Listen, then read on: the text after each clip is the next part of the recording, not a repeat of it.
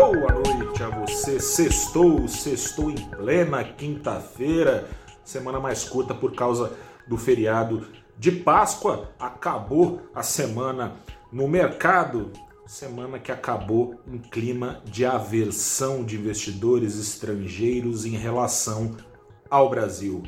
Começa agora o seu saldo deste primeiro de abril, dia da mentira, mas que foi dia de choque de realidade aqui na Bolsa Brasileira.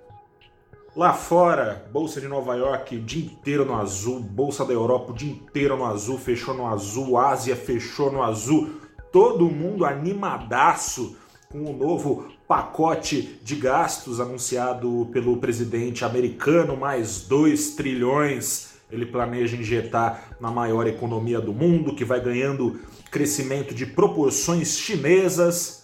Aqui no Brasil, o Ibovespa fechou o dia mergulhado em 1,18%, enquanto o dólar decolava 1,55%. Foi assim reduzido o ganho acumulado pelo Ibovespa ao longo da semana em função da alta das exportadoras os ganhos acumulados ficaram no 0,4% só, enquanto a moeda brasileira em relação ao dólar conseguiu uma pequena valorização, reduzida nesta quinta-feira, é, valorização essa de 0,47% só nesta semana. Seguinte, gente, hoje o dia deixou bem claro é, o saldo do dia refletiu o diferencial de crescimento entre o Brasil e as principais economias do mundo que tende a aumentar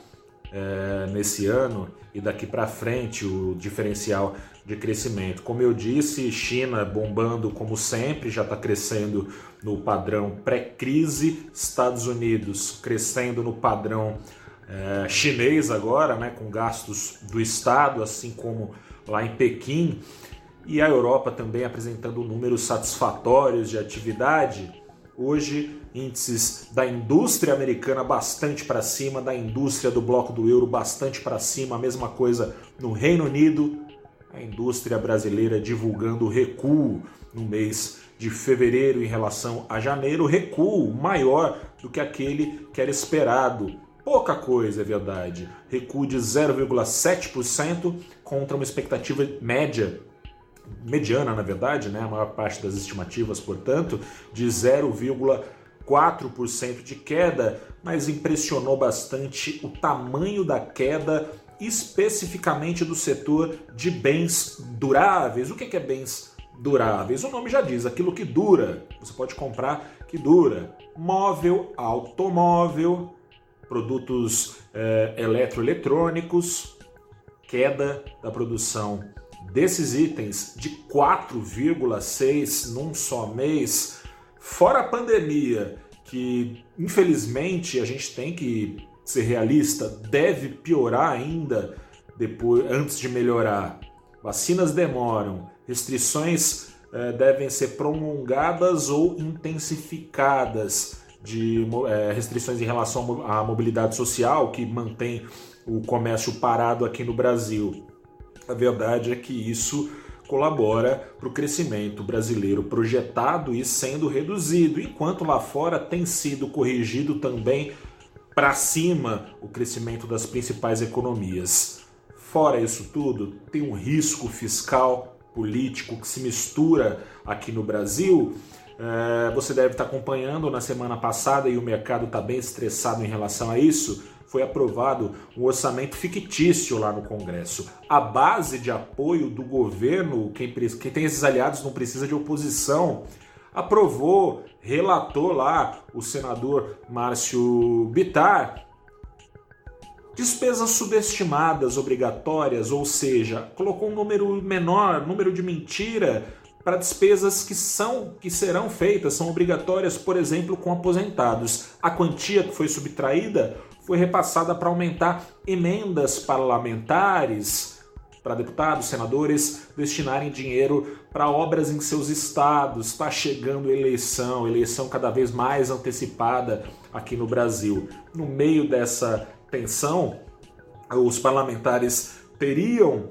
aceitado, já informaram presidente que vão aceitar, reduzir um pouco, só um pouco, dessas emendas parlamentares, o governo teria ainda que cortar gastos para não ferir o teto de gastos e assim o presidente Jair Bolsonaro criar ele próprio base legal para o seu impeachment, o governo não tem. É, é, difícil, né? Vai cortar da onde? A situação é complicada. O governo não conseguiu se articular nesses mais de dois anos para cortar gastos de curto prazo.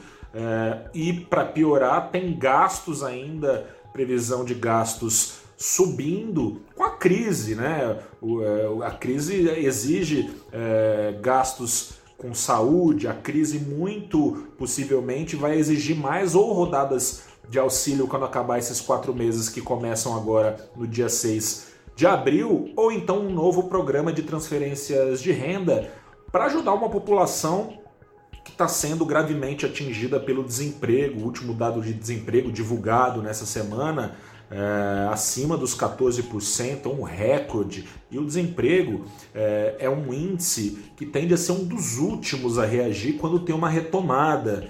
Então, e pode ser que ainda piore, porque também é um dos últimos a piorar, ele tem um delay, né? É, índice de desemprego em relação a uma crise, pode ser que ainda piore.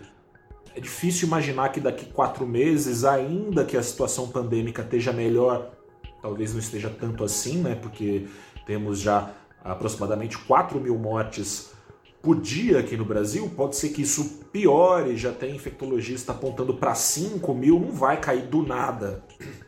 Desculpa, não vai cair do nada. Então a situação é complicada. Solução que o governo está encontrando é peitar o, o Congresso para que emendas não sejam pagas, é vetar lá? Não, não é vetar, não. É quem sabe isso está sendo ventilado em Brasília aceitar um novo estado de calamidade para a economia brasileira. O que, feito de afogadilho e não no começo desse ano, prolongando o estado de calamidade, estancando uma crise sanitária e econômica que evidentemente estava começando a explodir, não foi feito lá atrás. Feito de afogadilho assim, passa o recibo de incompetência ali, né, de incapacidade de administração política e fiscal do governo, estado de calamidade que permitiria ao presidente Bolsonaro gastar o quanto o seu governo julgar necessário por fora do teto de gastos e assim não cometer crime de responsabilidade.